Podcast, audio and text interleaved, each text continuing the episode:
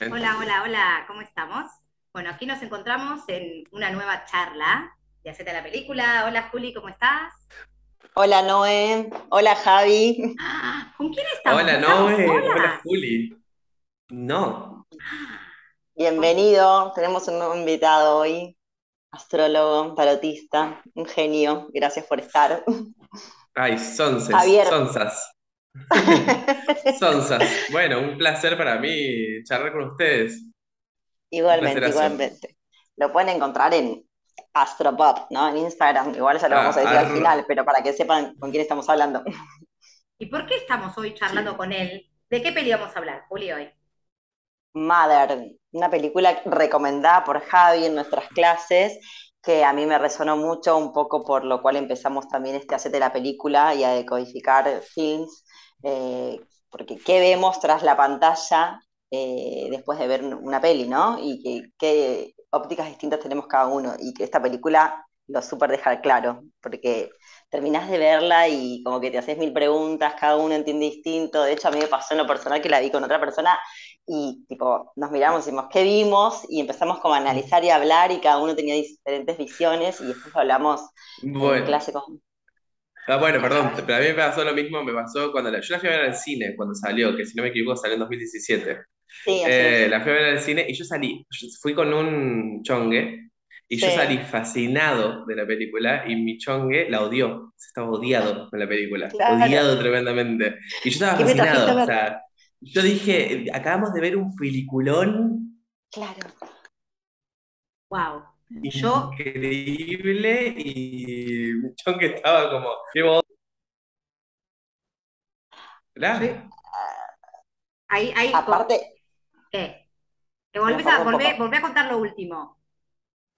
Nada, que mi chongue estaba odiado. Y yo Ah, estaba fascinado, Bueno, si básicamente. sido conmigo, yo me levantaba o me tenías que tapar y abrazar porque es muy fuerte para mí y soy media débil yo para ver pelis, les cuento.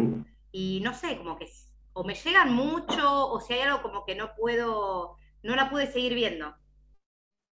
¿Hasta O Intenté qué parte llegaste, no? eh, y hasta la parte de que yo relacioné como con Caín y Abel, que llegan los hijos. ah, eh, la primera 40 minutos. Claro, es como que dije, ay, le, le puse mucha onda, le puse mucha onda, pero es como que dije, ah, ya no. Es como que no, no, no pude seguirla. Sí, es fuerte, es un director fuerte en general. A mí me gusta mucho el director, el Darren Aronofsky, por eso lo fui a ver también. Eh, que hizo Requiem for a Dream, que también es un peliculón hiper fuerte y hiper difícil de total. ver. En, en Requiem for a Dream yo me tapé los ojos en algunas partes, tengo que Ah, reconocer. Hizo El Cisne Negro, que Ah, también es un peliculón, um, es del mismo director, y ahora sacó otro peliculón que lo tengo ganas, muchas ganas de ver, que se está por estrenar en el cine, pero que no me acuerdo el nombre, Eh, pero siempre tiene estas temáticas eh, fuertes. Y fue una película en el 2017 súper repudiada, o sea, la, la, la, la- la bardearon un montón, o sea, en general fue como, no, no fue muy querida por, por la, por ni por la crítica ni por el público, pero es Sí.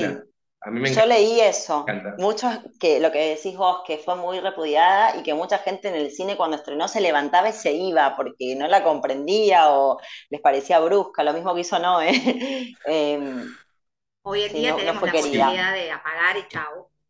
Eh, igual Juli me había avisado, conociéndome, porque nos conocemos, me dijo, mira la de día, o como, qué sé yo. Eh, y también, bueno, nada, así que los voy a dejar hablando a ustedes de por qué, No, por favor. pero bueno, Eh, sí es cierto que dentro de esto, yo creo que por eso está catalogada como terror, eh, y a mí me parece una catalogación errónea, eh, errónea, sí, errónea, muy floja de papeles. Eh, pero, pero porque es una película inclasificable en realidad dentro del género. Eh, va, va- va por fuera en ese sentido. No sé qué opinas totalmente. vos, Juli. Sí, ni hablar. Yo pensé lo mismo y dije, no, no, yo no miro películas de terror aparte porque me da mucha impresión, pero dije, qué raro por dónde venía la mano de la peli que la catalogan de terror. Y después cuando la vi, entendí por qué la encapsularon en terror, pero ni a palos es de terror, para nada. Eh, eh, nada, fue de terror encapsularla en terror, porque es mucho más amplia que eso Exactamente. Y, y capaz tiene partes, sí, muy oscuras y muy turbias, eh, que hablan de una profunda realidad. Pero bueno, que la realidad no sea de terror no significa que la película sea de terror. Sí, sí, la película no, responde al género en ese sentido. O sea, no responde al género de terror en lo más mínimo, ni te asusta, no te asusta, te incomoda, si es cierto, en ese sentido. Es un dramón. mientras la estás viendo. Sí, es un dramón. Para mí es un dramón. Eh, es una película hiperdramática. Eh, es curioso también porque es súper estelar. Viste el elenco es. El elenco es, por eso. Es primer nivel. Sublime. Sí. Es que me parece que. El elenco es primer nivel. Está Decime. No, que me parece eso, que, son actores muy buenos por, porque hacen eso, de, que tiene tal mensaje tan fuerte y tan importante que solamente estos actores pueden transmitirlo como es. Es muy difícil interpretarlo si no era con estos grosos. Sí, está la Jennifer Lawrence, que en ese momento era pareja del Darren Aronofsky, eh, ah, del director. Eh, está Javier Bardem, Sí, eran pareja y creo que después se separaron. La verdad que no estoy en el chumerío hollywoodense, o no tanto. Eh, ah, está Javier Bardem, está Michelle Pfeiffer, eh, están todos, todos actores. A mí la aparición de Michelle Pfeiffer me pareció súper exótica dentro del espacio de la película, porque es una película que se podría también catalogar dentro de un género bastante under. O sea, es una película casi independiente, Está bien, es una superproducción igual, cuando la ves eh, es una superproducción, pero, pero no, no está dentro del canon hollywoodense en lo más mínimo. No, para nada. Y me encanta eso, que rompan esas estructuras, agarrando todo el material de Hollywood como estos actores de primera, pero trayendo esta realidad y desmistificando un poco esto para meternos ahora en el lleno de la peli, de lo que es la iglesia, lo que es la religión en sí, lo que es ser tan fiel a algo si tuvieran que contar de qué se trata la peli, ¿cuál es el guion? ¿De qué se trata? ¿Alguien que se muda? ¿Una pareja? Sí, es que en realidad es medio, el, el guion es medio incontable, son esas cosas que las tenés que ver.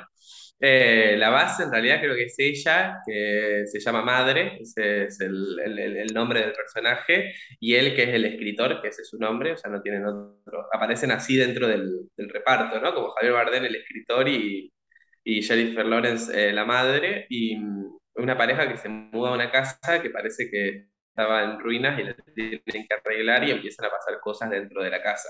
Que ahí parece terror. O sea, lo que acabo de comentar parece terror, porque que pasen cosas dentro de la casa parece terror. Pero en realidad yo me di cuenta mucho cuando cuando la fui a ver con mi chongue, que la distancia sobre el conocimiento religioso, yo soy, nada, criado dentro de la iglesia católica, 12 años de un colegio de monjas, o sea, la distancia del conocimiento religioso genera mucha distancia en la peli, porque si más o menos sabes un poco dentro del conocimiento popular de lo que es el cristianismo, entendés que es una metáfora sobre, sobre el cristianismo, velozmente. Yo creo que esa es como la primera lectura que se puede dar sobre la peli, bastante superficial. Superficial no porque sea vaga, sino porque está en la superficie. Lo primero que entendés es, bueno, acá estás metaforizando la Biblia, de alguna manera. Eh, y si la ves varias veces, que en mi caso yo eh, explico que la doy dentro de un taller de tarot para para explicar dos cartas, y también la doy dentro de un taller de astrología para explicar dos planetas, eh, la he visto varias veces y, cada vez que la ves te das cuenta que, hay, que está todo cuidado. O sea, es una Dario Aronofsky no deja ningún detalle a, torcer y es un proceso eh, sumamente quirúrgico el que hay sobre la película. Eh, no sé, Juli, si te pasó así. Sí, totalmente. Y como decís vos, a medida que yo no la vi de nuevo, pero sí vi partes porque quería como reforzar la visión y me pasaba esa que digo, no está nada, nada librado al azar. Hasta la imagen también está buena como está filmada, porque hay tomas que son de una sola cámara, una sola toma. Yo no entiendo mucho así de, filmación y técnica, pero se nota, se nota que hay otra calidad de cine. Es magnífico. Y las partes turbias que son oscuras de luz, se ve todo lo que se tiene que ver igual. Es muy buena. Y lo que dice Javi. ¿Mm? Dale, dale. No, que la imagen de la portada de la peli es la Virgen, es ella como virgen, viste que de hecho está como medio descarada su rostro, con una imagen perdida, una mirada de vacío, y para mí es claramente la Virgen, bueno, tiene de hecho el velo, eh, y, ahí cada paso demuestra como eh, tiene que ver con el cristianismo, con Dios, el, el bebé cuando lo descuartizan y te dicen que comerás la carne y literalmente come la carne, digo, qué bajada de línea, cómo nos muestra gráficamente lo que hacemos todos los creyentes ¿no? en el cristianismo a través de la fe, pero nos lo muestra en, imágenes. Y cuando lo ves de este lado, decís, qué locura, somos unos monstruos. hay, hay dos detalles muy interesantes dentro de la película. Uno es que la cámara nunca la deja ella. O sea, en ese sentido Jennifer Lawrence se come la película porque es una hora y cuarenta donde no hay ningún momento donde la cámara no la apunte. O sea, todo el tiempo ella está dentro de la escena, eh, que debe haber sido un trabajo absurdamente agotador para Jennifer Lawrence el, su actuación. Eh, y después los detalles que van de de esta cuestión de cómo se comen a su hijo, representando esta cuestión del cristianismo y, y, la comida todos los, la comida digo, ¿no? El, cuerpo y sangre de Cristo todos los domingos que se comen en la iglesia. Eh, y después hay detalles, por ejemplo, él es un escritor, todos los días, es cierto, todos los días, que los domingos se consagra, tengo entendido, y el resto de los días se lo comen. Em, y hay que en realidad eso viene, eso, es un sincretismo del cristianismo que en realidad en las culturas antiguas se hacía como tradición el símbolo de matar al rey, comérselo para que las cosechas sean fértiles. Y el cristianismo, cuando tuvo que hacer el sincretismo con el paganismo para empezar a tener poder, utiliza ese, ese mito dentro de, de, su, de su mitología interna como para agarrar poder dentro de los espacios paganos que no tenían poder. Pero después hay otros detalles que son... Para no andar explicando algo nuevo, bueno, lo mismo que hacías, bueno, antes era el rey, ahora es Jesús. Antes se celebraba tal cosa, bueno, ahora celebramos el nacimiento de Jesús. Básicamente. Por eso también la Navidad, por ejemplo, se ubica dentro de las Saturnalias, que eran fechas romanas muy importantes, que había que cambiar el, significado. Entonces, bueno, pongamos el mismo día un hecho muy importante. Claro. Nació Jesús, que coincide con el solsticio de invierno para el norte, ¿no? coincide con el día más oscuro para, para el norte. Eh, pero después hay detalles no tan cruentos por ahí que se te escapan al, principio de, por ejemplo, y después tiene un segundo libro que es el que se vuelve hiper famoso, que representaría en el, el Antiguo Testamento y el Nuevo Testamento dentro de la figura de los dioses Para el que no vio la peli, prácticamente ella funciona como una madre tierra, como una idea de eh, eh, virgen, medio madre tierra, que está hasta conectada con la casa, hasta en un nivel energético, o sea, ella apoya su mano sobre la casa y siente el corazón de la casa. Y eso es lo que yo notaba, como que se, la casa se enfermaba y ella se enfermaba, o ella se curaba y la casa se curaba, eso es lo que al principio notaba que no lograba entender. Pero claro, vendría a ser como eso, como la madre tierra, me gusta, me gusta ese... Como una madre tierra y él es como una especie de dios.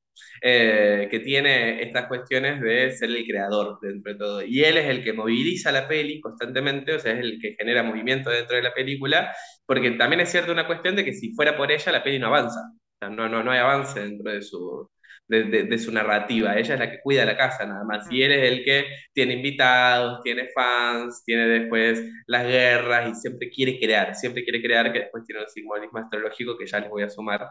Pero hay otro detallito también que es muy interesante que me gustaría sobre el Antiguo Testamento, de que antes de que nazca el niño hay una inundación, que sería... Ah, Noé, el arca de Noé, Noé. Sí hay, una pequeña inundación donde unos invitados rompen unas cañerías y se empieza a inundar la casa, y vos decís, claro, este es el arca de Noé. Sí, el este diluvio, digamos, el diluvio. El diluvio. Mm, muy bien. El diluvio. Todo, todo bien, sí. eventos, momentos bien bíblicos. Sí, y después hay un trabajo sobre los diálogos que es fascinante.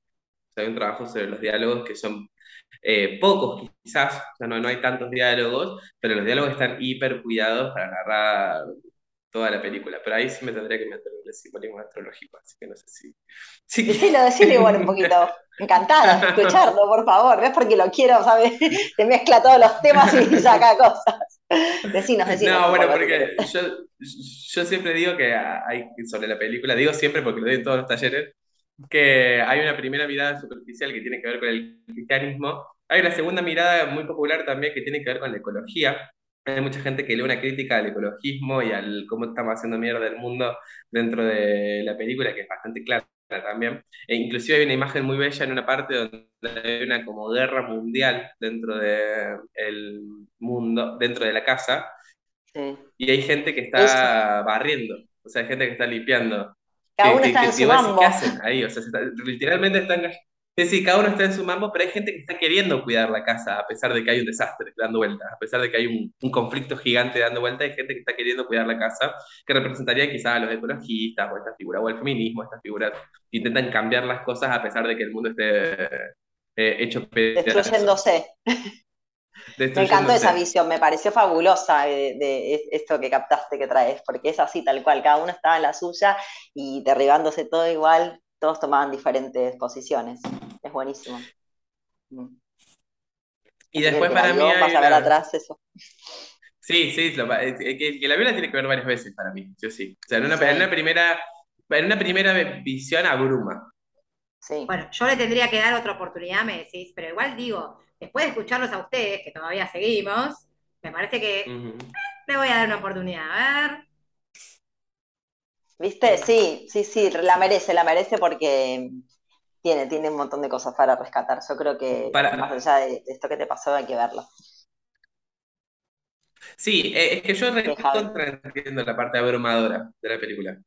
Recontra entiendo la parte abrumadora y es súper agotadora y, es una peli que, cansa la vista, o sea, porque además se vuelve insoportable verla a ella todo el tiempo, es algo que Total. basta, o sea, cortemos con esto. Basta de drama, pero es tan buena. Basta, en un momento digo basta, no, ya no tenés por qué estar perdiendo tu tiempo, decía yo, ¿viste? Basta, ya pero para mí...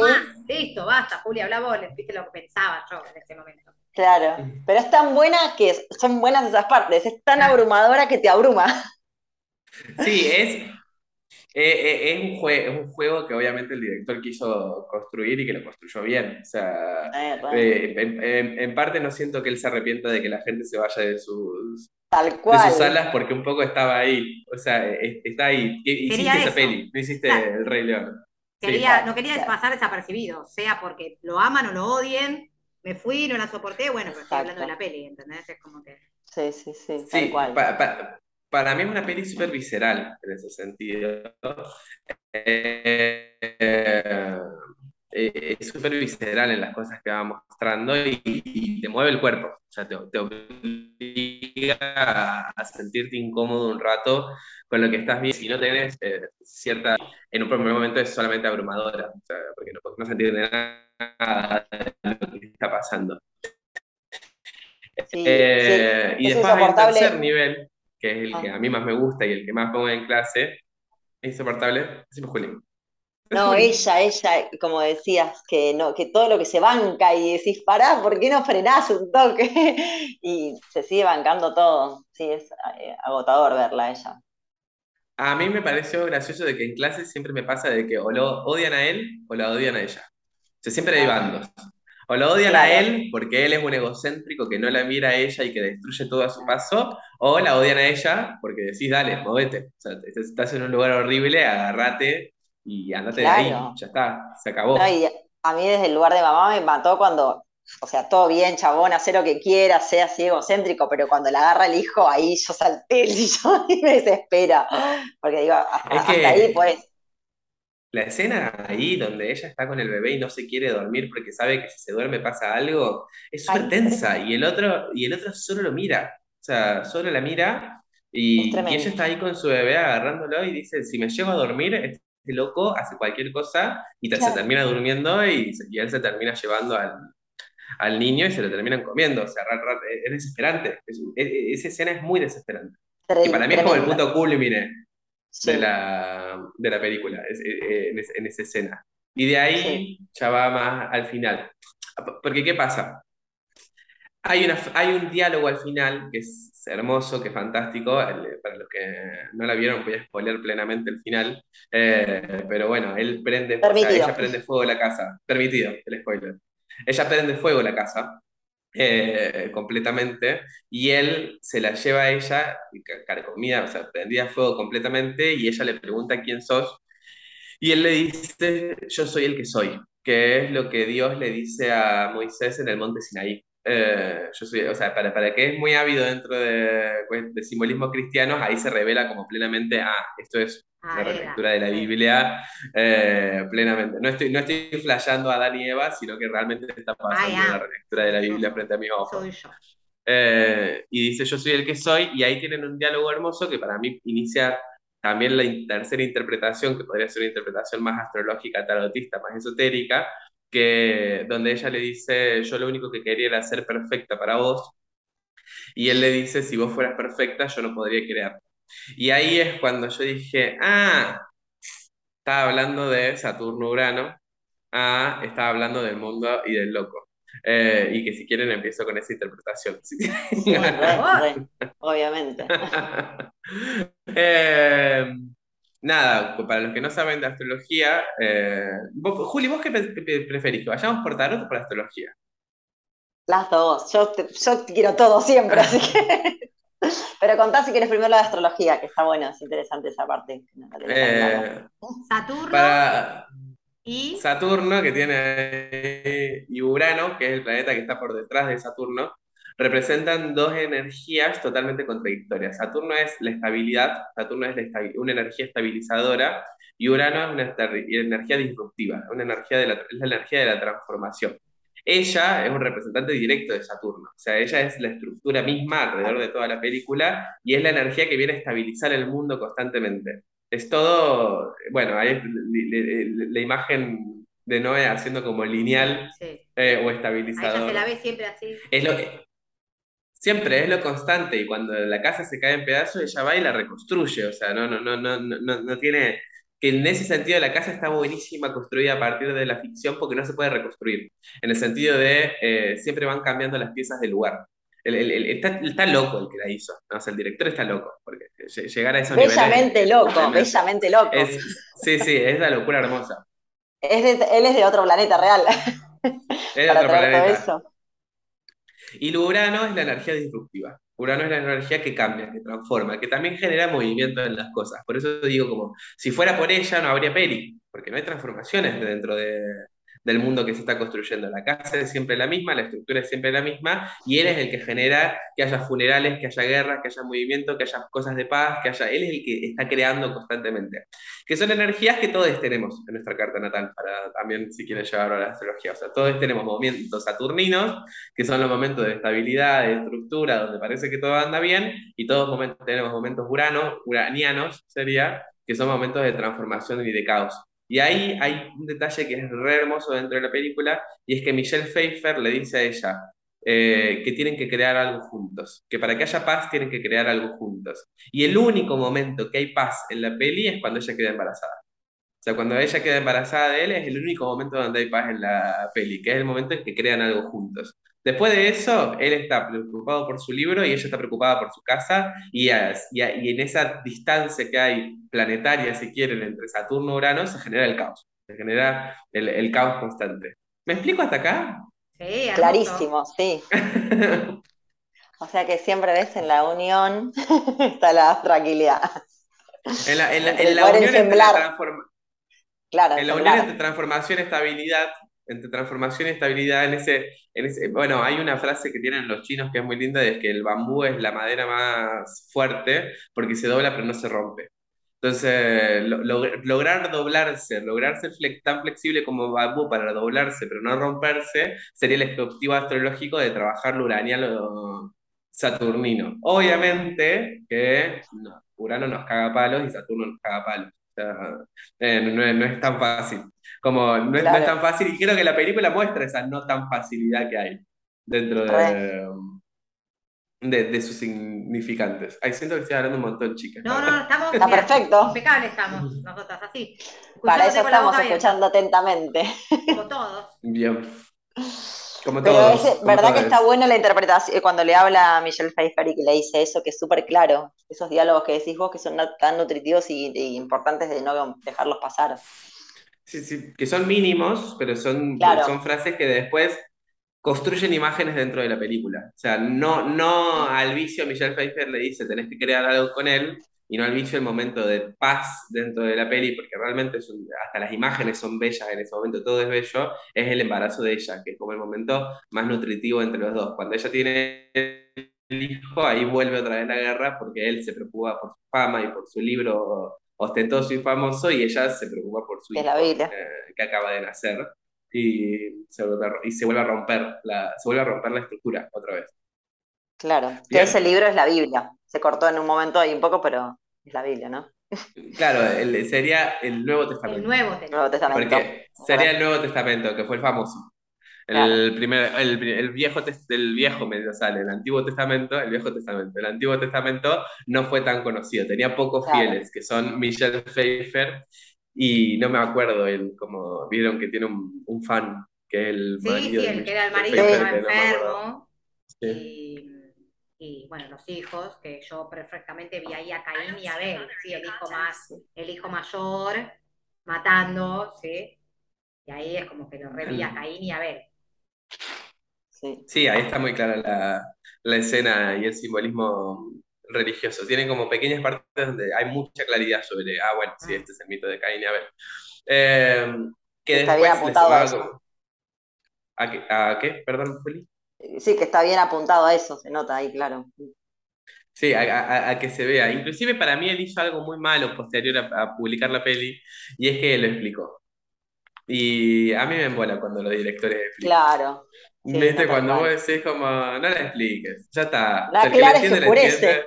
No aclares que oscurece, porque también anula las imposibles otras interpretaciones que no Eso sean... Te iba a decir, claro. Que no sean la cristiana, o sea, esto, como te digo, Michón que salió horrorizado de, la película. Yo, eso te iba a decir que también. Eh, si lo tuve que explicar, quizás... Sí, un poquitín, pero más bien. Eh, lo que iba a decir es que a veces, si, si la tiene que explicar, es porque no es claro. A veces es como que si estuviera todo más claro, eh, no, no hay necesidad de explicarlo. Pero bueno, había partes que eran claras. Eh, y otra parte que yo quería decir, cuando dijeron que no tienen nombre, es porque representan a todos también. Por ejemplo, ella, uh Mother, eh, no tiene ni nombre, no es una en particular, no representa a todas las madres, si se fueran a todas las vírgenes o a, a, todas las mothers que tuvieron eh, un hijo o él, eh, nada, es, no solamente es una persona en particular, sino una representación de, varios, o tome, tómelo quien, quien se hace cargo, digamos. Sí, involucran arquetipos directamente. Ah, eso, claro, arquetipos, ahí está. Involucra imágenes arquetípicas, y las dos imágenes arquetípicas más claras son la de la construcción y la de la destrucción. La de, hay un disco de Paul McCartney que es muy bueno, por cierto, que dice caos y destrucción, caos, destrucción y creación. Eh, o sea, caos, destrucción y creación se llama el disco. Es una, una ñoñada vitralera la que estoy contando, pero bueno, resume muy bien la película como caos, o sea, caos, destrucción y creación. Todo el arte eh, tiene que ver con todo, ¿viste? De la peli sacamos la canción, siempre nosotros decimos qué música va para esta imagen y todo tiene que, todo tiene algo, ¿viste? Cada imagen tiene un sonido, cada sonido tiene una interpretación, todo al final. Y, e, este principio estabilizador y este principio disruptivo que existe en la astrología también existe en el tarot. O sea, los esoterismos tienen como base, o sea, por eso también el cristianismo cristianismo sería un esoterismo en sí mismo, entendiéndolo como religión, los principios creadores y los principios disruptivos o transformadores, que en el tarot son el mundo y el loco. El mundo, que es la carta 21, inclusive hay un tarot eh, muy antiguo que lo tiene como carta 22, 22 que a mí me parece fascinante, porque falta la carta 21. Entonces, ¿qué, ¿qué, sería? Como que nadie accede al mundo. O sea, nadie va a acceder nunca a la estabilidad total nadie va a acceder nunca a un proceso de finalización del estadio, porque sería morir en ese sentido. O sea, llegar a, la estabilidad absoluta sería morir. Como diría mi abuelo, después de los 40, si no te duele algo es porque te moriste. Eh, entonces... No nos duele nada. Ah, no, no llegamos a los 40. Yo iba a decir, ¿qué vida estoy? Me duele todo. Eh, y el loco, que no tiene número dentro de, del tarot sería la energía disruptiva, sería la, energía caótica. Que inclusive es interesante porque él, dentro de la película, parecería que no tiene casa. Vieron que él sale y entra de la casa constantemente y no se sabe bien dónde está, ni siquiera dónde vive. O sea, tiene una pieza, pero no se sabe bien eh, qué está haciendo en esas noches que se va por completo a caminar con él y con el, uno de sus fans y después vuelve. O sea, él, él, maneja la casa en una cuestión de me voy, entro, me voy, entro, y ella no puede salir de la casa en ningún momento. O sea, ella está ahí. Y ahí es donde el diálogo final que les decía es tan bello, porque ella le dice, yo, quería ser perfecta y él le dice, si vos fueras perfecta yo no podría crear. O sea, si estuviera la estabilidad absoluta, si hubiera un Saturno absoluto, si hubiera un, un, mundo absoluto, no habría creación, no habría posibilidad de movimiento, no habría posibilidad de transformaciones. O sea, el hecho de entender que existen fisuras, que eso es muy lindo porque Drexler también en una canción dice que por la fisura es por donde entra la luz. Yo entro a hiperconectar. Todo, todo. Sí, es así, tal cual. Muy bien. Tengo, para los que saben de astrología, tengo Júpiter en casa 3 en Acuario. Eh, así que nada, eh, entro a hiperconectar. Y bueno, Drexler dice esto: la fisura es por donde entra la luz. Eh, y entender esto, que los momentos disruptivos son momentos de cambio y de transformación, donde obviamente el Saturnino se va a poner en jaque, pero si no estuviera ese momento disruptivo, no habría avances en el futuro sea, la peli no se movería si no hubiera ese momento disruptivo. Y al mismo tiempo tampoco se puede hacer caos absoluto, porque si sos caos absoluto constantemente, no hay casa donde vivir. O sea, la, estructura se rompe tanto que te terminás comiendo tus hijos, en, el, sentido más literal de la película. ¿Me explico? Total. No, bellísima, bellísima interpretación, súper claro, me encanta, me encanta, Javi, lo que estás leyendo acá. Divino. me alegra, estaba re nervioso. No, impecable. No, lo que lográs es que querramos más. ¿Viste? Es Yo te lo dije, Noé. Es eso, es como que. Yo te lo dije, no puedes parar de escucharlo. Para Noé no es fácil. Eh, sin embargo, me quedé ahí como, wow, wow. Me encantó. No, y fue hermoso porque eh, pudimos hablar los tres. Yo dije, entre ellos dos no voy a poder hablar porque son dos estrellas. Pero bueno, nada, pudimos hablar y fue re lindo y, esta interpretación. Igual yo me quedo con una parte, a ver qué opinás, este tema de, la gema última, ¿viste? Que es su corazón. Que nada, es una pavada, pero yo digo, qué importancia, yo que también estoy en esto de esoterismo y los cristales y demás, como eh, la, fuerza, ¿no? Que tiene un cristal, que ahí está interpretado desde el corazón y todo, pero... Hay una interpretación re hermosa porque mm, cuando viste que hay un momento a mitad de la película donde el, eh, Michelle Pfeiffer está agarrando la gema y le pregunta a ella si es, si es suya, si se la regaló ella, o sea, si se la regaló ella, y ella le dice no, no es mía, es de otra, es de otra. Lo que da inicio, o sea, la película, una cosa que no aclaramos al principio, pero tiene un principio circular, o sea, cuando la casa se prende fuego, después la casa se reconstruye y nace una nueva casa, o sea, nace una nueva mujer un nuevo personaje madre eh, y, vuelve a empezar el ciclo, ¿no? Es interesante. La la fortuna. Como una rueda de la fortuna dentro del tarot. Es interesante para mí esa gema que está presente en toda la película como algo importante, porque de todos los ciclos nos llevamos algo. O sea, de todos los procesos que se abren y que se cierran, nos llevamos algo.